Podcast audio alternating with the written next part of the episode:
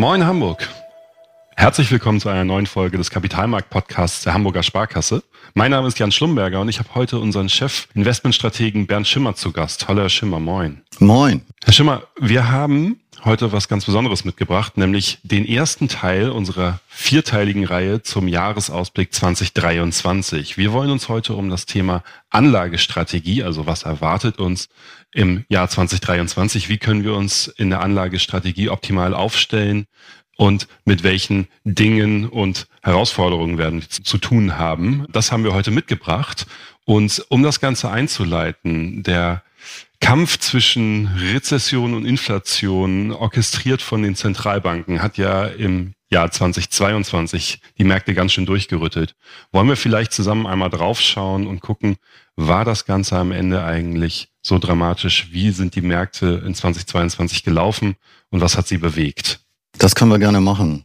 Ja, insofern, moin hatte ich schon gesagt, aber auch nochmal herzlich willkommen von meiner Seite. Der Blick zurück fällt ja immer vergleichsweise leicht, weil da kann man keine Fehler machen. Möglicherweise kann man aber auch den einen oder anderen Rückschluss aus dem, was passiert ist, ziehen. Und wir kennen ja das alte Sprichwort, Geschichte wiederholt sich nicht unbedingt, aber sie reimt sich. Also vor dem Hintergrund können wir da auch was rausziehen. Ja, was war nun an den Märkten? Ich glaube, einerseits ist es natürlich völlig richtig. Das Thema Rezession, man könnte schon fast sagen, die bestangesagtesten weltweiten Rezessionen stehen wohl bevor. Blöde ist halt, dass ähm, eine Rezession eigentlich in der Vergangenheit immer schlecht prognostizierbar war oder gar nicht prognostiziert werden konnte, dann trotzdem auf einmal da war. Wenn man sie jetzt so, so super gut äh, prognostiziert, dann ist die Frage, ob sie nun wirklich kommt. Aber das haben wir dahingestellt. Wie haben die Märkte sich geschlagen? Wenn man auf das Endresultat guckt, ist das nach meiner Einschätzung eher, na, ich würde mal sagen, das ist noch besänftigend. So schlimm war es dann gar nicht. Und wenn wir zur Jahresmitte vielleicht noch Annus Horribilis aufgeschrieben hätten, also wirklich ein fürchterliches Jahr, dann ist es nur bei dem Blick ähm, auf die Märkte vergleichsweise ist das noch relativ smart. Das soll überhaupt nicht darüber hinwegtäuschen, dass wir in diesem Jahr Geld verloren haben. Also das liegt auf der einen Seite an der Betrachtung, das grenzen wir immer so ein bisschen aus, dass wir natürlich enorm hohe Preissteigerungsraten haben und eigentlich, wenn man ganz fair miteinander umgehen würde, müsste man sich das ja real angucken, also nach Preissteigerung. Und nicht nur da sind alle grundlegenden Anlageklassen im Minus.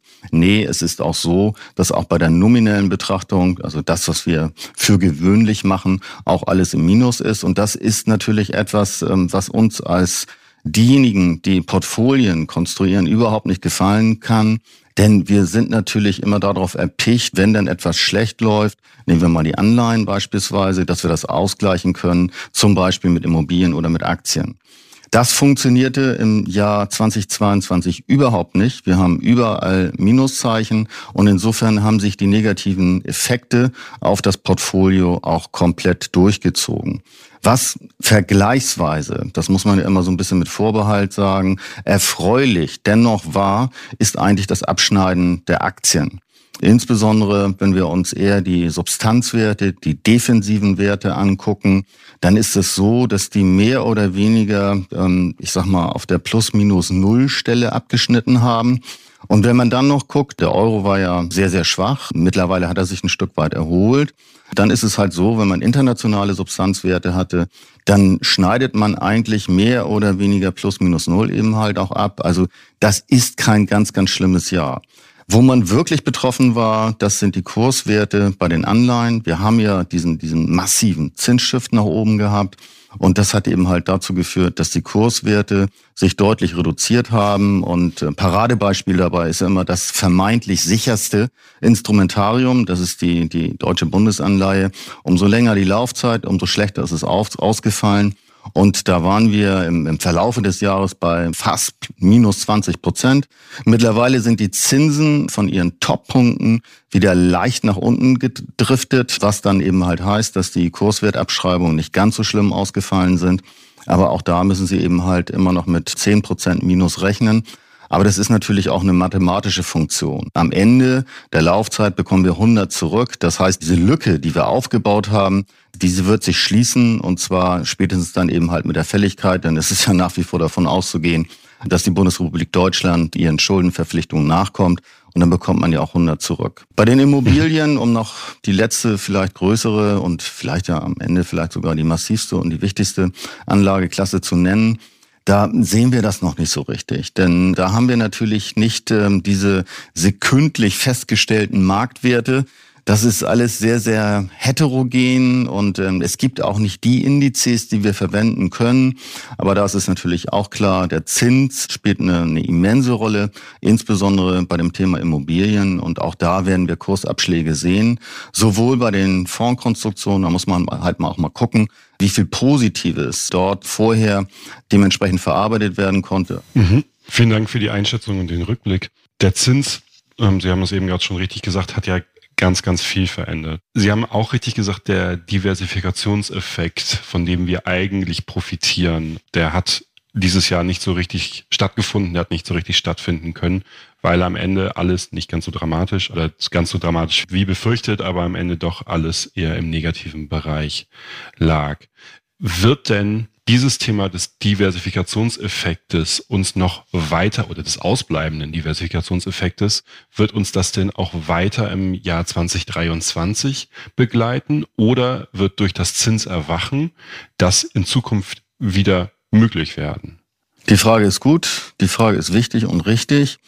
Also, ganz ehrlich gesagt, so genau wissen wir das noch nicht. Natürlich theoretisch vorstellbar und einige glauben das ja auch, wir nicht, muss man ganz deutlich sagen. Wenn jetzt der Zins, aus welchen Gründen auch immer, weiterhin deutlich steigen würde, also heute, sagen wir mal, um jetzt mal so eine Marke zu setzen, die zehnjährige deutsche Bundesanleihe ist, ist circa bei zwei Prozent, wäre die zehnjährige Bundesanleihe in einem Jahr, wenn wir hoffentlich wieder so einen Podcast aufnehmen dürfen und können, wäre bei vier Prozent. Das ist überhaupt nicht unsere Erwartungshaltung dann äh, hätten wir einen, einen ähnlichen Verlauf, wie wir ihn eben halt auch jetzt ähm, im zurückgelegten Jahr haben. Wenn wir eher davon ausgehen, dass die Zinsen eher auf die kürzere Sicht, ich sag mal in den nächsten ein, zwei, drei Jahren, alles andere ist natürlich auch extrem schwer prognostizierbar, ihren Gipfelpunkt erreicht haben, dann wäre es ja eher so, dass wir mit Zinsanlagen dementsprechend Erträge generieren können und dann ist es eben halt auch so, das wäre der Normalverlauf. Kommen wir in eine schlechtere Phase, dann ist hohe Qualität, dann sind Zinsanlagen insbesondere von guten Bonitäten und da gehören dann eben halt die sogenannten Investment Grade Bonitäten dazu. Die sind dann gesucht. Das heißt, die Zinsen würden dann in einer schlechteren wirtschaftlichen Verfassung mit einer hohen Wahrscheinlichkeit eher sinken. Das würde bedeuten, dass wir dort Kurswertzuschreibungen haben. Auf der anderen Seite tut natürlich eine, eine schlechte wirtschaftliche Verfassung, ob das ein Abschwung, ob das eine Rezession ist oder vielleicht ein weiterer schwarzer Schwan, eine ganze Menge haben wir schon kennengelernt. Das tut den Aktien nicht gut. Das muss man deutlich mhm. sagen. Das heißt, Aktien würden verlieren, Anleihen würden eher gewinnen. Man würde die sicheren Häfen aussuchen. Vor dem Hintergrund würde dann auch Diversifikation noch mehr Sinn machen oder wieder sehr viel Sinn machen. Dazu muss man sagen, wir sind einfach in einer besseren Ausgangslage, weil dieses Tal der Null- und der Minuszinsen, wo es eben halt auch einfach ein Stück weit gar nicht mehr klappen konnte, das haben wir durchschritten. Das sieht man jetzt auch an den Depotauszügen, muss man ganz deutlich sagen. Aber es ist jetzt eben halt auch vor dem Hintergrund, es ist verfrühstückt und die Situation ist jetzt eben halt deutlich positiver. Wir haben dieses Jahr, gerade zum Ende des Jahres, immer wieder Formulierungen wie der Markt lernt langsam damit zu leben gehört. Und ich glaube, das trifft hier tatsächlich auch ganz gut darauf zu. Also auch sämtliche Faktorenkrisen, die die Märkte so durchgerüttelt haben, Irgendwann lernen die Märkte, so schlimm sie auch sein mögen, damit zu leben und damit umzugehen. Wollen wir einmal auf den Ausblick und auf die Prognosen gemeinsam schauen? Sie haben eben gerade schon gesagt, die, zumindest nach unseren Einschätzungen, wird die Rendite der zehnjährigen Bundesanleihe Ende 2023 nicht bei über vier Prozent liegen. Aber vielleicht können wir einmal zusammen drauf schauen, wo werden denn die für uns in der Anlagestrategie maßgeblichen Faktoren landen? Also für uns natürlich immens wichtig, wo wird die Inflation landen, wo werden wir mit dem Bruttoinlandsprodukt sein. Wollen wir da einmal zusammen durchschauen? Ja, wir können das ja mal so ein bisschen im Schnelldurchlauf machen. Und wenn ich jetzt etwas vergesse, was, was vielleicht dann, dann, dann halte ich Sie an. dann einfach äh, dazwischen grätschen und nachfragen. Ich starte einfach mal. Fangen wir mal mit dem Janssen an. Und das ist dann eben halt die Entwicklung des Bruttoinlandsproduktes. Meinetwegen auch gerne weltweit, weil wir sind ja nicht alleine auf dieser Welt. Da wird es so sein, 2023 steht ganz klar im Schatten. Das muss man schon sagen. Also das wird von den unterschiedlichsten Einflussgrößen, die auch eher struktureller Natur sind und dazu kommen auch noch zyklische, nenne ich auch gleich, wird es ein, eine insgesamt sehr, sehr schwache wirtschaftliche Entwicklung geben. Was heißt das? Fangen wir mal mit den ganz großen Wirtschaftsmächten an. USA ja sicherlich immer noch an der Spitze stehend. Da ist es halt so, dass die amerikanische Notenbank wirklich mit Vehemenz die jetzt viel, viel zu hohe Inflation bekämpft. Nicht nur versucht, sie zu bekämpfen, sondern sie tut es tatsächlich. Und sie hat auch ganz klar gemacht, sie wird so lange weitermachen, sprich Zinserhöhungen dementsprechend forcieren, bis wir insbesondere auf den Arbeitsmärkten eine Situation haben, dass der Arbeitsmarkt wieder ausgeglichen ist. Das heißt, sie kocht die Wirtschaft runter. Mit anderen Worten, wir müssen davon ausgehen, dass wir möglicherweise zur Mitte des Jahres rezessive Tendenzen, Rezession in den USA bekommen. Diese Rezession ist denn, wenn man so will, künstlich ähm, durch diese Zinserhöhung dann auch gemacht. Sie kommt nicht aufgrund eines konjunkturellen Zykluses. Und man hofft und man erwartet dann eben halt eine, eine deutlichen Rückgang der strukturellen, aber auch der zyklischen Preissteigerungsraten, indem man eben halt den Arbeitsmarkt bekämpft. So. Und da ist es halt so, stabile Preise, Geldwertstabilität wird ganz klar von der Priorität oberhalb ähm, von Wachstum angesetzt. Denn Wachstum haben die derzeit. Also in den USA denken wir, dass wir vielleicht mit plus minus null rauslaufen. Vielleicht haben wir sogar aufgrund der Effekte, die noch aus dem letzten Jahr, also im Prinzip aus 22 kommen, ein leichtes Wachstum. Das wird nicht überschäumend gut, aber es wird auch nicht dramatisch schlecht. In China haben wir den Sonderfall, kennen wir alle. Die Null-Covid-Politik hat halt dazu geführt, dass weite Teile des Landes lahm liegen, dass Lieferketten unterbrochen werden und, und, und, und. Das Volk, das sehen wir allenthalben ja in den Zeitungen, in den, in den Nachrichten, rumort, findet das und alles andere als prickelnd und wünsche ich natürlich da auch wieder mehr Ökonomie, mehr Zuversicht und, und, und. Also inwieweit die chinesische Staatsführung da zu einer weiteren Öffnung kommen wird, das wissen wir nicht. Das ist Spekulation. Gucken wir uns die Frühindikatoren an, gibt es aber allerdings auch nur einen Weg, eine Sprache, der daraus resultiert. Und das heißt eben halt auch da eine schwache wirtschaftliche Entwicklung. Das wird nicht rezessiv. Wir, wir gehen davon aus, dass China mit zwei bis drei Prozent wächst. Wenn wir denn sagen, es gibt strukturelle Veränderungen und diese strukturellen Veränderungen, ich nenne das Wort De- oder Reglobalisierung, davon sind natürlich diejenigen am stärksten betroffen, die davor auch am stärksten davon profitiert haben. Dann fallen einem halt auch wirklich zwei Länder ein. China hatte ich eben schon ein Stück weit abgehandelt und dann ist es eben halt auch unser eigenes. Deutschland ist der Globalisierungsgewinner in den letzten Jahren schlechthin, in den letzten Jahrzehnten gewesen.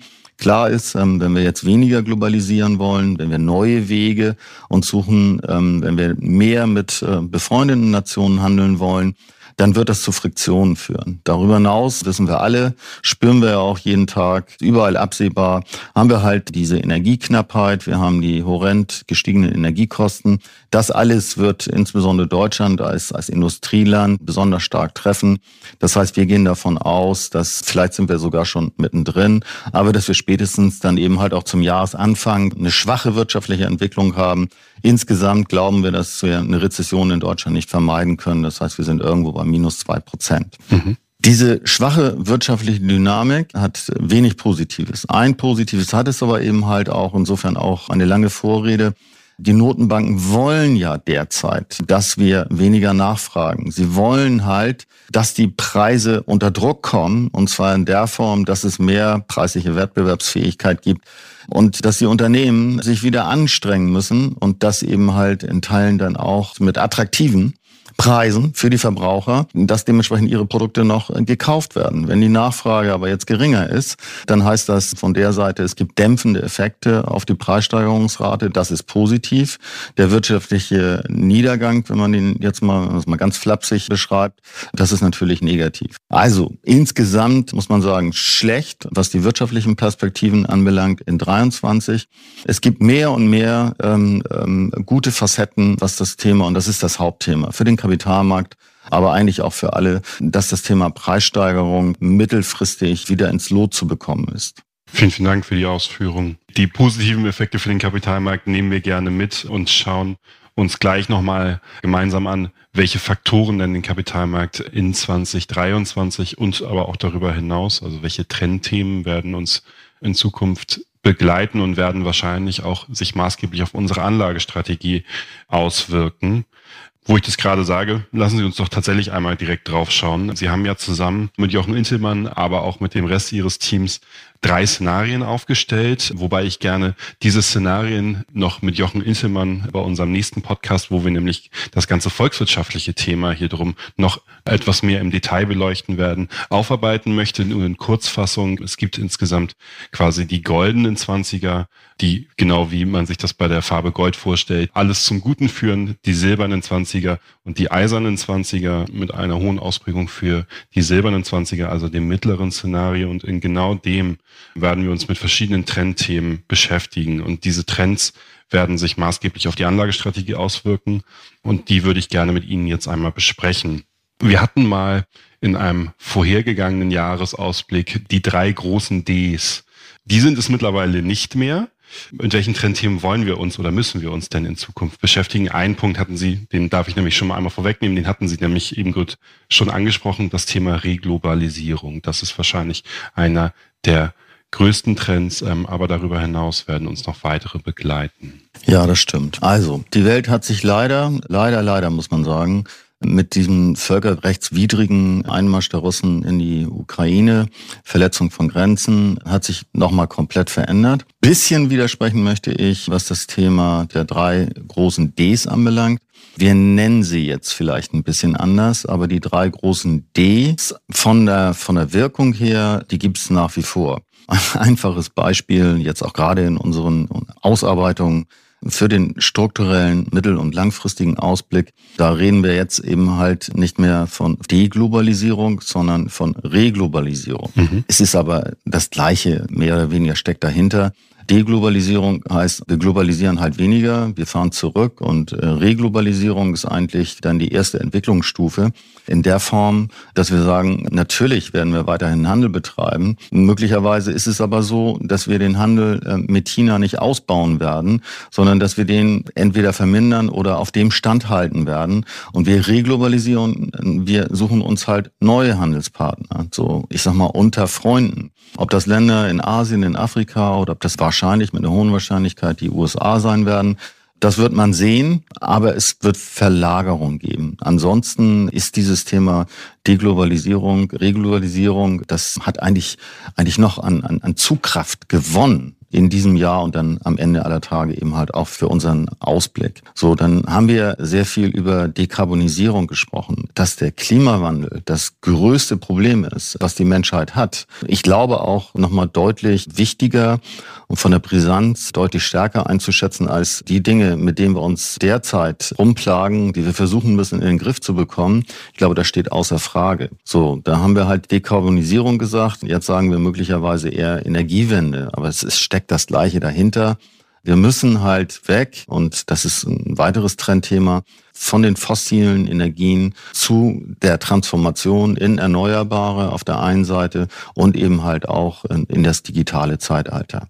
Mhm. So, und um ein weiteres Trendthema auszuführen, ist es halt so, wenn wir Produktion zurückholen, insbesondere aus den asiatischen Ländern oder lassen Sie das Kind beim Namen nennen, aus China, dann werden wir diese Produktion in Europa oder in anderen Ländern ja natürlich nicht eins zu eins so hier wieder aufbauen, wie wir sie dort verlassen haben oder nicht mehr betreiben. Das heißt, wenn wir eine Produktionshalle in China vor 20 Jahren aufgebaut haben, dann haben wir das insbesondere gemacht, weil wir dort Lohnvorteile hatten. So, wir haben halt immer da produziert, wo es dann gerade mal am billigsten war und wo am Ende möglicherweise auch die Umweltvorschriften am günstigsten für die Produktion waren und wo es preiswerte Energie gegeben hat. So, das spielt immer noch eine Rolle. Das mit der Umwelt, ich glaube, da hat mittlerweile die die Menschheit ähm, auch begriffen.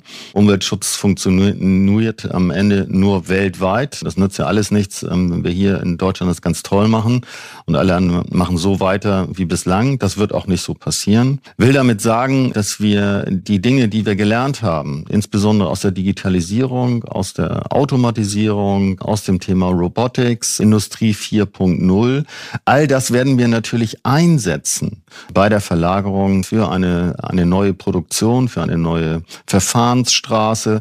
Und das wird natürlich dazu führen, dass wir nicht unbedingt teurer sein müssen, weil wir einfach technologische Quantensprünge nutzen, um dann eben halt die Produktion vom Standort her woanders ähm, auszuführen, aber möglicherweise sogar effizienter, als wir das vorher gemacht haben. Die 3Ds, um das deutlich zu sagen, die, die wirken weiterhin. Sie sind vielleicht jetzt ähm, ein bisschen, teilweise haben sie auch nochmal eine neue Schubkraft erfahren, muss man ja ganz klar sagen wo wir vielleicht jetzt so auch so ein bisschen gesagt haben, vor einem Jahr, Mensch, mit der Transformation in erneuerbare Energien, haben wir da nicht noch ein bisschen mehr Zeit und klappt das auch alles? Sind doch gut beraten gewesen mit unseren fossilen Energieträgern.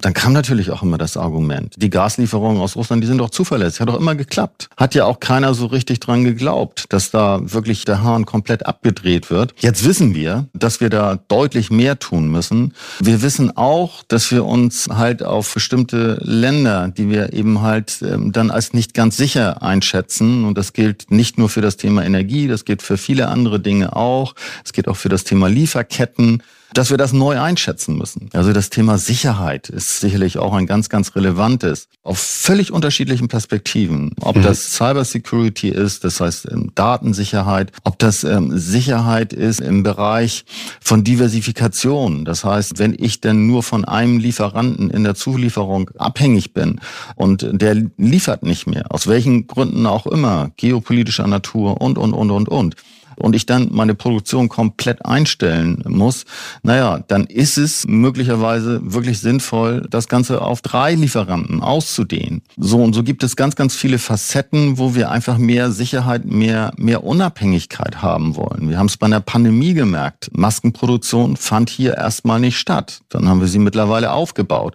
So und so geht das äh, für ganz, ganz viele lebenswichtige Facetten, hat allerdings auch eine Kehrseite. Mehr Sicherheit heißt, ein anderes Primat zu verfolgen.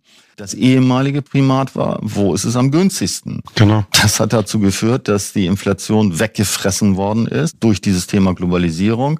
Wenn wir das jetzt anders priorisieren, heißt das eben halt auch, es wird auch ein Stück teurer werden. Genau, das wäre tatsächlich auch mein Punkt. Und das ist ganz wichtig, immer im Hinterkopf zu behalten, wenn wir Sicherheit wollen. Und das, das haben wir genau an den Punkten gemerkt, sei es eine Maskenproduktion, sei es etwas anderes. Wollen wir das zurück ins Land holen und am besten sogar noch weiter ausbreiten, also nicht nur einen Zulieferer nehmen, sondern mehrere, dann funktioniert eben genau das Thema des niedrigsten Preises nicht mehr ganz so, sondern dann wird es am Ende einfach teurer. Ähm, und das ist in dem Fall dann auch völlig in Ordnung. Ähm, für diejenigen unserer die 3Ds, was sind die eigentlich? Wovon sprechen die beiden da im Podcast eigentlich gerade? Das waren tatsächlich die Themen Digitalisierung, Demografie und Dekarbonisierung. Das waren die ursprünglichen Prämissen, die wir einmal mit ausgegeben haben, auch als Trends für die 2020er. Und tatsächlich finden die sich hier sehr gut wieder, auch im letzten Thema der Demografie natürlich. Und genau diese Themen werden uns beeinflussen in der Anlagestrategie und werden auch in der Anlagestrategie verarbeitet. Und da würde ich jetzt gerne mit Ihnen drauf gucken, weil am Ende ist es ja das, worauf wir abzielen. Und wir können es gerne mal an dem Beispiel machen, Herr Schimmer, wir stellen uns jetzt einfach ein klassisches Beratungsgespräch vor. Herr Schimmer, ich habe 5000 Euro und ich möchte das Geld investieren. Was wäre denn der erste Rat, den Sie mir geben würden? Ja, der erste Rat, den brauche ich eigentlich schon gar nicht mehr geben, weil wir sprechen ja schon miteinander. Ähm, das heißt, es gibt, ein, es gibt anscheinend einen Beratungsbedarf. Und wenn es einen Beratungsbedarf gibt, dann ist vielleicht sogar die allerwichtigste Hürde ist übersprungen. Insofern ist es halt, wenn wir von investieren reden, dann ist es eben halt auch eine Investition. Und Liquiditätshaltung ist im strengeren Sinne keine Investition. Bei Liquidität halte ich mich nicht unbedingt passiv. Das muss man auch mal deutlich sagen. Ist schon eine sehr, sehr aktive Entscheidung zu sagen, ich halte Liquidität. Was ich aber weiß und sicher weiß, wenn ich heute mich für Liquiditätshaltung entscheide, dann entscheide ich mich eben halt auch dafür, dass diese enorme Inflation, die wir derzeit haben, bei realer Betrachtung komplett durchschlagen wird, weil Liquidität mhm. hat mehr oder weniger eine Nullverzinsung und das bedeutet, ich habe dem Ganzen überhaupt nichts entgegenzusetzen. Darüber hinaus ist es natürlich auch so, Liquidität, wir hatten das Thema ja ganz am Anfang, diversifiziert nicht wirklich. Das heißt, Liquidität ist einfach immer nur da. Sie, sie hat auch kaum, kaum eine Kursreaktion. Es ist halt Geldaufbewahrung und es ist keine Investition. Es ist so, wenn Sie, wenn Sie mit einem Schiff im, im, im Trockendock liegen ja, das Schiff wird nicht nass und das Trockendock wird nach aller Voraussicht das Schiff auch schützen vor allem, aber es fährt eben halt auch nicht. Und es ist eigentlich, kostet es Geld. Insofern, weil das Schiff ist ja was wert. Und wenn das nicht eingesetzt wird, dann wird man Geld verlieren. Und so ist es eigentlich mhm. jetzt ähm, unter realer Betrachtung bei der Liquidität auch.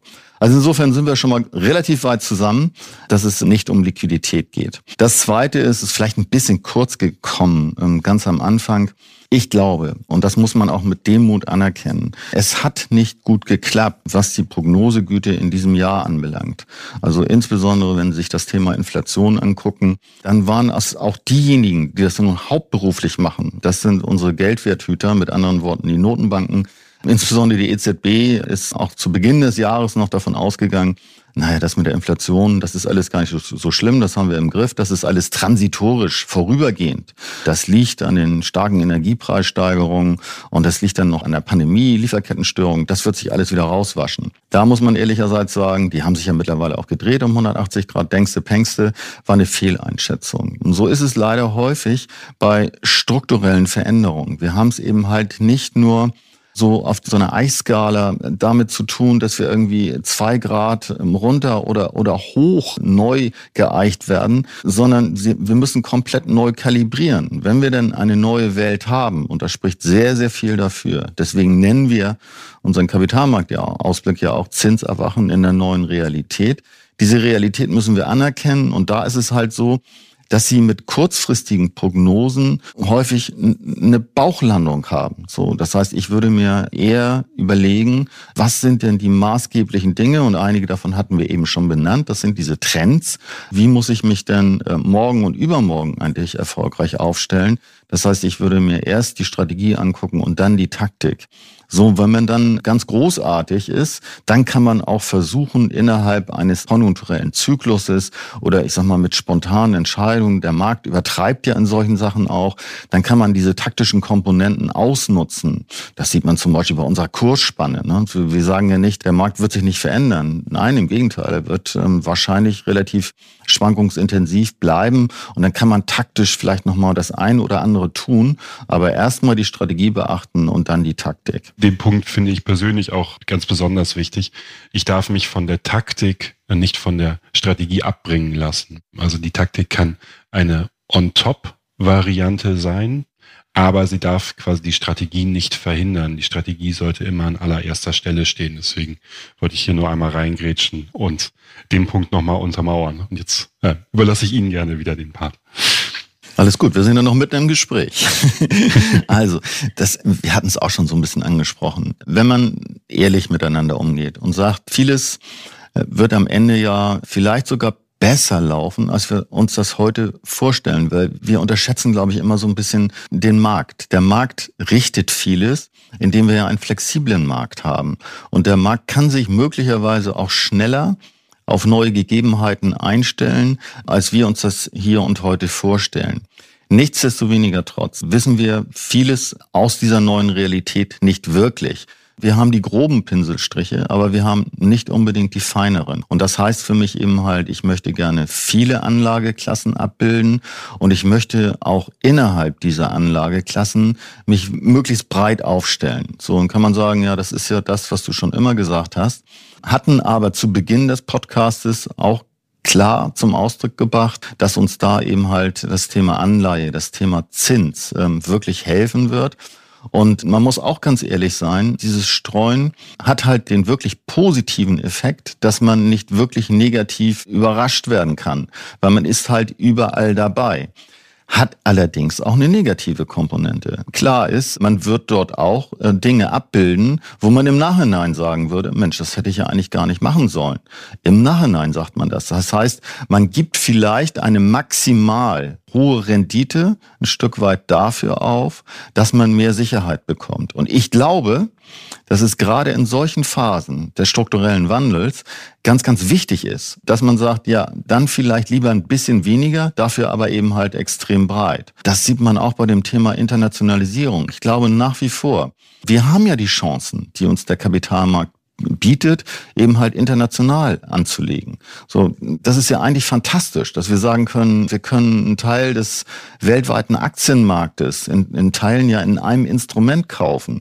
Und wenn ich mir dann wiederum überlege, dass Europa sich nach wie vor in dieser Findungsphase komplett versucht abzuarbeiten, wir wissen nicht wirklich, wo Europa in fünf oder zehn Jahren stehen wird. Es ist vielleicht eher unwahrscheinlich. Ein geeintes Europa mit einer Telefonnummer, die man wählen kann und wo man dann einen, den europäischen Vertreter schlechthin an der Strippe hat. Oder ist es möglicherweise ein zersplittertes Europa, was vielleicht immer noch eine Währung hat, aber wo es Partikularinteressen gibt und Blöcke gibt, so dass das Europa so in der weltweiten Wahrnehmung der Rang abgelaufen wird. Dann ist es natürlich klug, sich weltweit aufzustellen, weil eins ist auch mal klar, auch wenn das Ganze ähm, nicht mehr unipolar ist, wenn nicht mehr alles ähm, von den USA ausgeht, aber es wird weiterhin sehr, sehr viel von den USA ausgehen. Das ist mal sicher. Also das Thema Internationalisierung halte ich also auch nach wie vor für extrem wichtig. Mhm. Ein weiterer Punkt, der uns natürlich extrem anfasst derzeit, und wir hatten ihn auch schon gestriffen, ist natürlich Inflation. So, wenn ich, okay. ähm, wenn ich in diesem Jahr mit einer hohen Wahrscheinlichkeit acht Prozent Einbuße haben werde bei realer Betrachtung, das wird ja in 23 nicht deutlich besser ausfallen. Wir werden ja mit den Inflationsraten relativ hoch ähm, im Jahr starten und gehen dann davon aus, dass sich die Inflationsrate langsam zurückentwickelt. Aber aufgrund des hohen Startes werden wir in der Summe wahrscheinlich wieder bei acht Prozent liegen. So. Das heißt dann am Ende aller Tage, nur in diesen beiden Jahren habe ich eine Geldentwertung über alles gerechnet, gemessen am Warenkorb, das ist richtig, von 16 Prozent. So, das ist, das ist wirklich viel. Also vor dem Hintergrund muss das Thema Inflationsschutz nicht nur eine Nebenbedingung sein, sondern das muss hochgewichtet sein. Und da ist es nun mal so, dass sogenannte reale Anlageklassen sich besser halten als reine Finanzanlagen. So, das heißt, ich mhm. brauche nach wie vor reale Anlageklassen. Ich brauche einen Schutz. So, und da kann man natürlich Rohstoffe nennen. Da kann man die, die Immobilien, die auch ein Stück weit natürlich leiden werden. Ja, das ist so. Aber damit müssen wir uns abfinden. Und natürlich sehen wir jetzt auch, dass Unternehmen und damit ja am Ende dann auch Aktien mit dieser Welt eigentlich ganz gut klarkommen. Also ein Unternehmen kommt in einer inflationären Welt tendenziell besser zurecht als in einer deflationären Welt. Also es gibt nicht nur Schattenseiten, das Thema Inflationsschutz ist, glaube ich, auch ein ganz, ganz wichtiges. Mhm. Die Trends haben wir mehr oder weniger genannt. Das wäre jetzt hier eine Wiederholung. Und der ganz, ganz große Block, und so ist er dann ja auch ähm, überschrieben, unser Kapitalmarktausblick 23 und darüber hinaus, Zinserwachen. So, wir haben wieder diesen Zins und wir haben auch ein unglaublich breites Spektrum bei dem Thema Zinsanlagen. Wir haben so einen Kern, der sollte nach wie vor aus ähm, wirklich guten Schuldnern bestehen, der dann eben halt auch diese Abfederung mit einen regelmäßigen Ertrag gewährleistet. Darüber hinaus haben wir natürlich die Möglichkeit von der Bonität nicht zu stark, aber ein Stück weit abzuweichen. Das heißt eher etwas, nicht mehr die allererste Garde zu nehmen, aber zum Beispiel auf die Unternehmensanleihen zu gucken und da, das ist jetzt ein Fachterminikus, ähm, Investment-Grade-Anleihen zu nehmen, also eine gute Bonität, dann habe ich einen deutlichen Renditeaufschlag. Und wir finden auch das ein oder andere wirklich ähm, attraktive Investment im Bereich von Fremdwährung.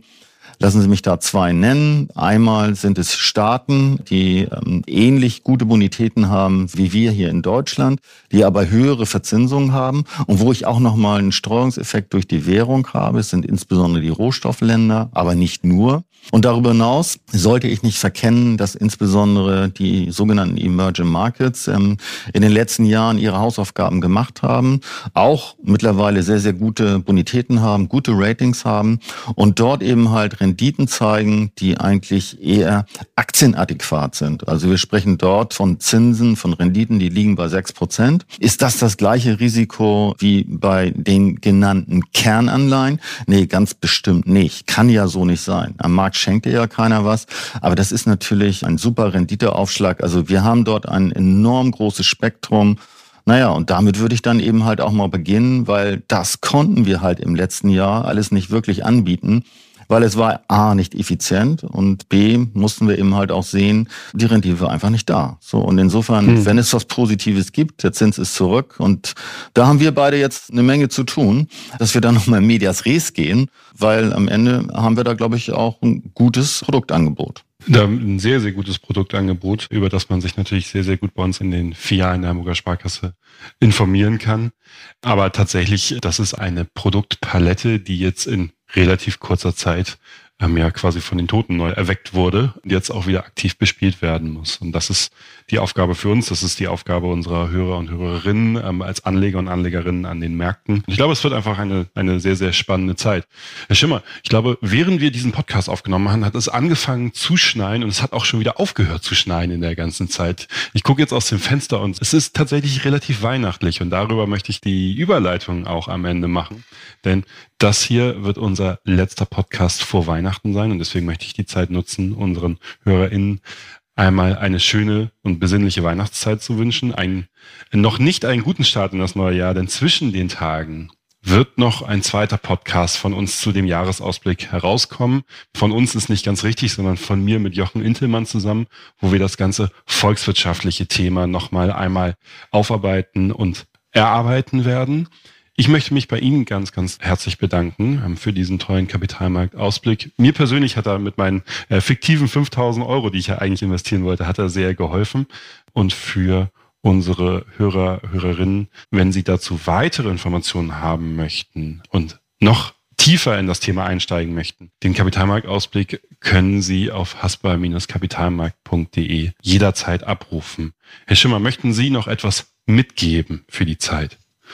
Also ähm, ganz ehrlich nicht. Ähm, vielleicht noch mal einmal kurz auf den Schnee geblickt. Wir haben vielleicht noch zwei jetzt eher inhaltliche Dinge.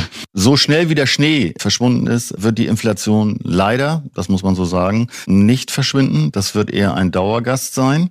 Das andere ist natürlich der Zins. Ist ja eigentlich die Komponente, die aus der Inflation erwachsen ist. Und das ist das wirklich Positive. Ansonsten ist das wirklich ein wirklich herausforderndes Jahr, auch für jeden persönlich, glaube ich. Das muss man auch nochmal ganz deutlich sagen. Wir reden natürlich hier und heute über das, wo wir Verpflichtungen und Aufgabe sehen, nämlich über Vermögensallokation zu reden, Vermögensstrukturierung zu reden. Aber ansonsten verlangt uns das Jahr und hat uns das Jahr ja enorm viel auch auf der persönlichen Seite abverlangt. Ich freue mich ehrlich gesagt über die jetzt anstehenden Feiertage. Man kann das ja auch ganz deutlich sagen. Gefühlt sind die, sind die Speicher, sind die, sind die Akkus ähm, persönlich. Gilt ja Gott sei Dank nicht für die Gasspeicher. Die persönlichen Akkus sind relativ leer und ja, ich wünsche eben halt auch allen unseren Hörerinnen und Hörern gesegnete Weihnachten, dann einen schönen Jahresübergang und ich würde mich freuen, wenn Sie dann gerne auch schon noch früher, aber dann eben insbesondere im neuen Jahr die einzelnen Ansprechpartnerinnen und Ansprechpartner bei der Hamburger Sparkasse aufsuchen und ich glaube, das Ganze kann auch ein bisschen Spaß machen. Ähm, am Ende, das ist uns auch klar, stehen wir für Zuversicht auf der einen Seite, aber auch für Sicherheit und für eine solide Beratung. Und quälen Sie uns da, nutzen Sie uns, kommen Sie zusammen mit Ihrer Beraterin und mit Ihrem Berater zu einem für Sie selber auch guten Ergebnis. Das würde ich mir wünschen. Und dann wünsche ich mir natürlich auch für dieses neue Jahr, dass wir vielleicht so ein bisschen den Märkten ähm, mehr Vertrauen geben. Und am Ende muss man ja dann auch immer wieder sagen, das klingt so ein bisschen platt, aber jede Krise hat ja auch etwas Bereinigendes. Und möglicherweise ist das so, wenn wir vielleicht irgendwie zwei, drei Jahre später auf dieses wirklich schwierige Jahr 2022 zurückblicken, können wir erkennen, dass dort der Grundstock gelegt worden ist für ein Leben, was am Ende vielleicht sogar noch ein bisschen lebenswerter ist und wo wir sagen, mein Gott, vielleicht brauchten wir genau diese Krise, um wachgerüttelt zu werden und dann auch mit neuer Kraft neue Dinge eben halt anzupacken. Und vielleicht stehen wir dann sehr viel besser da, als wir das vermeintlich heute annehmen. In diesem Sinne, schöne Tage. Das auch von meiner Seite aus. Machen Sie es gut.